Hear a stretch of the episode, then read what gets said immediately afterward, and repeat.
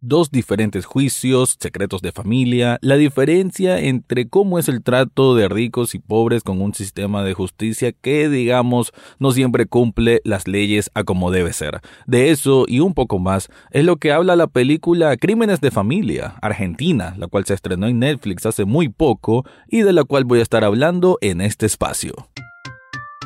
Estás escuchando Echados Viendo Tele podcast sobre cine y televisión.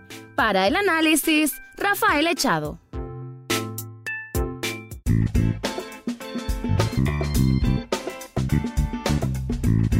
Bienvenido o bienvenida a un nuevo episodio de Echados Viendo Tele, el programa para escuchar críticas, comentarios, opinión, análisis del mundo de las series y algunas veces de películas. En este caso me quedo con la segunda opción para hablar nuevamente, porque lo he hecho más este año que otras veces, sobre cine latinoamericano. Y bueno, no es de gratis, de alguna forma Netflix se ha metido un poco a, a producir o a distribuir lo que es cine de este lado de nuestro planeta y cual yo como nicaragüense pues me gusta tener oportunidad de, de ver, de platicar, de compartir sobre este tipo de cine y sobre todo cuando siento que uno que tiene algo interesante que aportar. Crímenes de Familia, una película dirigida por Sebastián Schindel, que no es su primera obra y que está más acostumbrado al mundo documental, aquí nos presenta una ficción, un thriller en que se juega sobre todo en dos aguas diferentes, ya que son dos juicios para dos casos que de manera no explícita están involucrados eh, en el transcurso de la película. Es protagonizada por Cecilia Ardost, una quizás de las actrices argentinas más importantes que ha habido. Ella es muy conocida por la película Todo sobre mi madre. Y aquí hace nuevamente un papel, una actuación muy, muy buena, muy plena, muy entregada. Y creo que es quizás el punto más alto que pueda tener la película. Aunque sí siento que tiene un argumento prolijo, un argumento y una trama que se mueve a un ritmo bastante bien, bastante adecuado y que las actuaciones de los demás secundarios también cumplen a cierta medida lo que se exige de ellos. No siento tampoco que sea sinceramente una película que porque como escuché un podcast que siempre recomiendo que se llama Nada que ver, un podcast original de Netflix, escuché la entrevista que hicieron ahí a Cecilia Ardoz y al, y director, que decían de que obviamente la intención era que esta, que, este, que esta cinta llegara a los cines a como debe ser, pero pues por el tema de la pandemia decidieron distribuirla a Netflix. Yo siento que, aunque es cierto pues, que toda película merece su exhibición a como es en la pantalla grande, se me hace una película chica. sí, siento que es una película casi que me la creería una película para televisión. No sé si es por nivel de presupuesto o una dirección, una dirección, por así decir, modesta. O sea, es cumplidora con una edición también que se ve bien, bien armada. Sin embargo, no le veo mayor, mm, digamos, uh, valor cinematográfico a nivel ya técnico, por lo cual sienta como que tenga ese peso, ese peso adecuado para llegar así a una sala de cine general. No por eso significa que no merezca estar en, con cualquier pantalla de cine o en festivales, porque obviamente se, se hace una producción argentina bastante eh, interesante, bastante importante y con un mensaje que es importante desde el punto de vista de crítica social, porque obviamente está bastante metido el tema de la crítica social, quizá a veces demasiado on your face, demasiado frontal. Aún así, creo que la historia y el desenlace que tiene un cierto twist permite que, eh, digamos, no hay que sentirse tan engañado, pues por decir de que esta película era más que nada un mensaje de crítica social, de que por algo lo lo están, bueno, lo apoya en, cuanto sí, hay apoyo de ONU Mujeres y, organismos así internacionales de sobre derechos de la mujer. Sí, no, o sea, no es una no es un panfleto de crítica social tampoco, pero sí que está inmiscuido en esta historia que está basada en hechos reales y que eso aporta, digamos, otro tipo de dinamismo, le da otra dimensión y quizás incluso le da un peso o un crecimiento más interesante a la historia. Pero de eso y más te voy a estar comentando, solo que antes te quiero contar algo.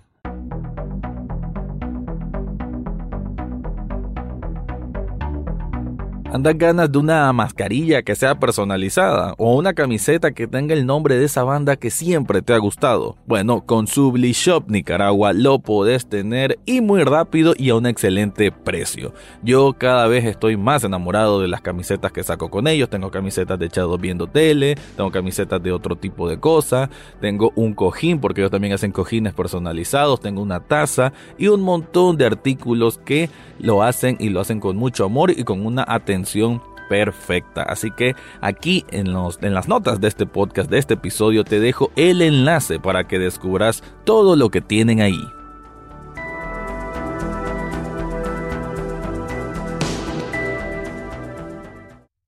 Cayendo un poco más a lo de, qué trata la historia, bueno, como lo dije, son dos juicios. El primero, o bueno, no hay un orden específico, sino de que todo inicia cuando vemos a, esta pareja, que es Alicia junto a su esposo, Alicia interpretada por Cecilia Ardós, en que ya son una pareja, digamos, de gente jubilada, pues ya mayor, que viven con una su empleada doméstica que es Gladys. Gladys es una mujer, como la describe el esposo pues de esta de, este matrimonio, eh, como una mujer simple y digo simple entre comillas porque es una mujer que viene de de zona rural, que tal vez no tuvo acceso a una educación como otras personas y que digamos que no sabe muy bien relacionarse con personas, una mujer de muy pocas palabras, eh, muy humilde también, eh, y, eso pues la hace ser digamos, un poco menos cálida, ¿no? En la manera de tratar a, a los demás, pero no es una persona mala ni, ni nada parecido siquiera. Entonces ellos viven con, con, ella porque ella es dormida adentro o cama adentro, como dicen en Argentina, aquí en, en Nicaragua se dice dormida adentro, em, y viven con Santiaguito. Santiaguito es el hijo de esta Gladys, que tiene unos tres años, pero que ellos, me refiero a Alicia y a su esposo, casi que lo crían como un propio sobrino, un sobrino nieto, ¿no? Entonces, porque el niño incluso le dice tía y tienen una relación bastante amorosa pues entre ellos.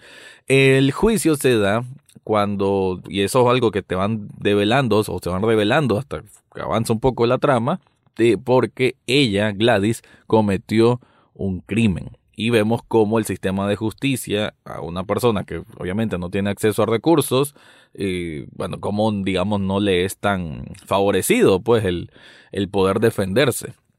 Pero no voy a decir de cuál es el crimen porque eso es algo importante de, la historia. Solo sabemos que está el juicio de ella y vemos como el transcurso de la defensoría pública, pues de cómo le ponen un defensor y cómo ella va tratando de lidiar con eso que hizo. Además de que se va descubriendo un poco de, su pasado, incluso de quién puede ser el padre de este Santiaguito. Ese es, digamos, el, el juicio 1. El juicio 2 es más relevante para la vida de Alicia porque se trata de su hijo Daniel. Daniel que tendrá unos, qué sé yo, 30, 35 años, que está preso porque le han llovido una, una serie de denuncias, más de 20 denuncias por parte de su exmujer, quien lo acusa de haberlo, de haberla golpeado, incluso haber abusado sexualmente de ella. El caso se da porque ella tenía una orden de restricción contra este hombre que él no la cumplió. Y él aduce de que fue que ella, tras engaños, fue que él la llamó porque supuestamente tenía un problema con Martincito, con el hijo, y que por eso él fue y que se dio esta confusión. Entonces, ese es el otro juicio. De hecho, vemos eh, una parte que creo que tiene muy buenas actuaciones, de hecho, que es por la alegación, o sea, lo que alegan cada uno de ellos. Él, digamos que se rompe un poco ya en el estrado al decir de que es por ella que siempre lo ha tratado como un inútil, que él se quería superar en la vida, pero que ella lo engañaba con compañeros de trabajo y que ella es la mala, ¿no? En resumidas cuentas. Cuando ella habla, nos plantea una situación completamente distinta, de que él eh, cayó en el mundo de las drogas y que en esa desesperación por obtener drogas, pues se ponía agresivo o que no, no daba el sustento para la familia, que ella era la que tenía que trabajar, incluso tener tres trabajos distintos, trabajar todo el día, él no hacía nada. Entonces vemos esas dos posiciones. Sin embargo, ella, lo que es Alicia, siempre se pone al lado del hijo, al contrario del papá que es más, eh, o sea, como que no reacciona bien, como que sabe más o menos que su hijo no es ninguna estrella, ninguna persona de que le van a dar un, un mérito a la dignidad o, a, o algún otro tipo de reconocimiento a la verdad, pero ella, como quizás es normal, como cualquier amor de madre, está más inclinado a creerle a él. Entonces, este juicio, que desde mi punto de vista y creo que también por eso mencioné de que la película a veces se me hace como hecha para la televisión, es porque en esa parte de los alegatos a veces se vuelve un poquitín telenovelesco. Y es que es, es normal, pues es común en los thrillers encontrar estos juicios que son como muy pomposos, ¿no? Como que dan demasiado chance a estos grandes discursos cuando en un juicio real las cosas no son tan así, no son tan dramáticas, digamos. Tampoco creo que caiga el género de de exageración de la, del drama, exageración de, de la parte de tragedia, pero sí como que un poquitín telenovelescos. Aún así, pues son errores que creo que se le pueden perdonar a una película que, que con el twist o el desenlace que tiene, digamos que la hace más redonda, ¿no?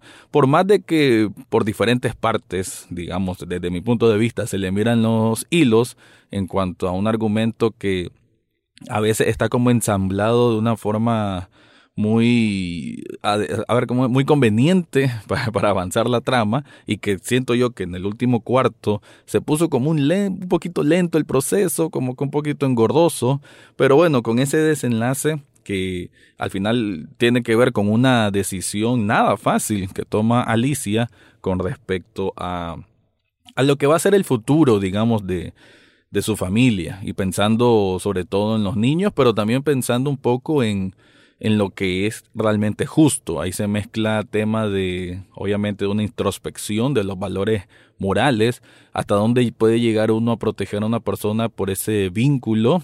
Hay que decir de que además en esta película van a escuchar mucho el término de homicidio agravado por el vínculo.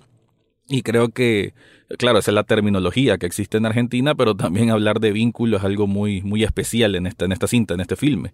Y es que es eso, ¿no? Hasta qué punto uno puede hacerse el ciego o hasta qué punto uno puede desconocer eh, las cosas que no están bien solo por proteger a alguien, obviamente, que lleva tu sangre. Y hasta qué punto, obviamente, existe la sororidad sobre todo porque hay que decir, esta serie, perdón, esta película es la costumbre, esta película tiene un gran mensaje de de lo que pasan las mujeres en diferentes tipos de formas, ya sea como discriminación por el tema de su origen o de los recursos que tenga, si es pobre, si es rica, a como también el tema del abuso físico, el abuso sexual, la vulnerabilidad. Eh, eh, son varias cosas, varios matices que, que le dan cierto realce a, la película, aunque a veces se siente un poquitín, un poquitín, para de, de, mi gusto, como un poquitín panfletario. No, no en el mal sentido, sino como que aquel mensaje a veces queda, como lo dije, también un poquito muy frontal. Que no es que esté malo, ¿no? pero simplemente a veces como que le le rompe un poco de naturalidad a la historia, que creo que es la intención general que hay aquí, que lo menciona el propio Schindel en esa entrevista que escuché, de que él no busca tomar posiciones con la película. No dice que es una película feminista, no dice que es una película sobre los derechos, o sea, sobre cómo hay que denunciar cualquier tipo de agresión. Obviamente están plantado, planteados ahí porque es una película que trata de temas reales de la sociedad actual y la sociedad actual así es. Entonces por eso los, los pone ahí. Sin embargo, él como que no tiene la intención de que esto se vuelva una bandera como tal. Sin embargo, como dije, hay esos elementos que a veces están como muy convenientes y que dan esa sensación. Aún así, concluyo que es una película que sirve para distintos ámbitos, para distintos tipos de personas, independientemente tengan un gran background, así por así decir, cinematográfico o no. Creo que al ser un thriller, creo que se adecua a tal vez personas que están más acostumbradas, como yo, a ver este, más producciones norteamericanas, porque aunque es cierto que transcurre en Buenos Aires, pero el ambiente de juicios y eso, digamos que el cine latinoamericano no está tan acostumbrado a eso, por lo menos no lo explota tanto. De hecho, leí por ahí que en Argentina, Argentina en los últimos tiempos es como la segunda tercera película que, que gira un poco en esto de los juicios. Y creo que en este caso queda bastante bien. Se vuelve universal bajo ese sentido, porque como que no te olvidas, pues te desenfrascas de que estás viendo una película latina y ves algo que bien pudo haber sido un producto de renombre en alguna producción norteamericana. No estoy diciendo que para ser de renombre tenés que ser norteamericano, sino que tiene esa similitud. Sin embargo, pues se siente obviamente lo latino, se siente que está hecho eh, qué sé yo, que esa situación se puede, se puede dar aquí, se puede dar en cualquier parte de Latinoamérica y, por qué no, en cualquier parte del mundo. Y ese lenguaje universal, llegar a ese lenguaje universal, creo que es una de las grandes proezas del cine. Así que antes de despedirme, te quiero recordar que desde un enlace que puedes encontrar aquí en las notas de este episodio, que es coffee.com, pleca, echados viendo tele, podés hacer una donación de un café virtual. ¿Y qué es un café virtual? Pues un dólar, que ese eh, me ayudaría muchísimo a continuar con este proyecto y me daría también ese empujoncito pues para seguir, seguir y seguir en este proyecto que me gusta tanto. Con eso me despido y tal vez también puedes dejar algún comentario sobre qué pensás de crímenes de familia. Eso fue todo por hoy en Echados Viendo Tele. Recordá seguirnos en Facebook, Twitter e Instagram. Además, podés estar al tanto de cada episodio en Spotify, iTunes, Google Podcast o hasta en YouTube. Gracias por escuchar y será hasta la próxima semana.